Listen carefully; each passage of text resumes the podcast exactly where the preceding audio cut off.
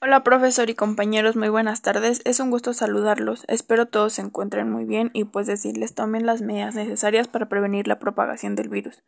Hoy es martes 28 de abril del año 2020 y en esta ocasión te presento esta herramienta para informarte acerca del tema diferencias entre USB y disco duro como medios de almacenamiento de información. Antes de adentrarnos eh, de llano al tema hablaremos un poco de su contexto histórico. La primera patente de una USB fue presentada en abril de 1999 con el nombre de USB Based PC Flash Disk y fue responsabilidad de Amir Ban, Dov Moran y Oron Ozgan de la empresa Israel M Systems.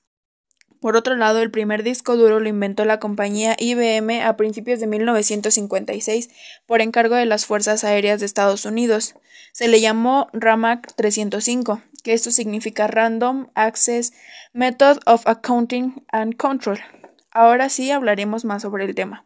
Pues una USB, que en sus siglas son Universal Serial Bus, es un bus de comunicaciones que sigue un estándar que define los cables, conectores y protocolos usados en un bus para conectar entre computadoras, periféricos y dispositivos electrónicos.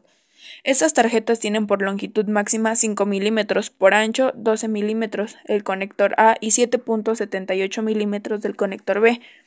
En cuanto a su voltaje máximo son 5 voltios y su corriente máxima es de, de 500 a 900. Su señal de video es solo USB Type-C. Su cable está formado por 8 hilos en par trenzados en USB 3.1 y 8 en USB 3.0 y 4 en USB 1.x y 2.x. Cuenta con cuatro pines, uno de alimentación, uno de datos y uno de masa. Su desarrollo partió de un grupo de empresas del sector que buscaban unificar la forma de conectar periféricos a sus propios a sus equipos, perdón. El USB es utilizado como estándar de conexión de periféricos como teclados, ratones, joysticks, escáneres, cámaras digitales, teléfonos móviles, entre otros. USB implementa conexiones a dispositivos de almacenamiento usando un grupo de estándares llamado USB Mesh Storage de ZIP Class. Este se diseñó inicialmente para memorias ópticas y magnéticas, pero ahora sirve también para soportar una amplia variedad de dispositivos, particularmente memorias USB.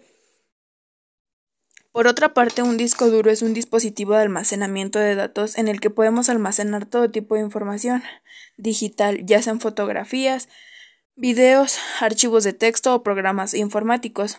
El funcionamiento de un disco duro es sencillo. Los cabezales ponen marcas magnéticas a lo largo de las pistas del plato con tres posiciones diferentes, 1, 0 o neutro y los sistemas informáticos son capaces de interpretar ese código binario como información.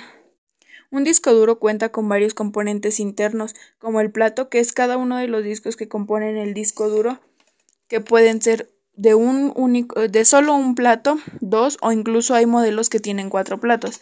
La cara, es decir, pues cada plato contiene dos caras el cabezal, que es el que se encarga de la lectura y escritura sobre los platos, y por último la pista, que es una de las circunferencias que recorren el disco en las cuales se guardan los datos dentro de los platos. Existen muchos tamaños del disco duro, pero actualmente se utilizan de 2.5 pulgadas para, para, discos duros de portátil y 3.5 pulgadas para discos duros de ordenador.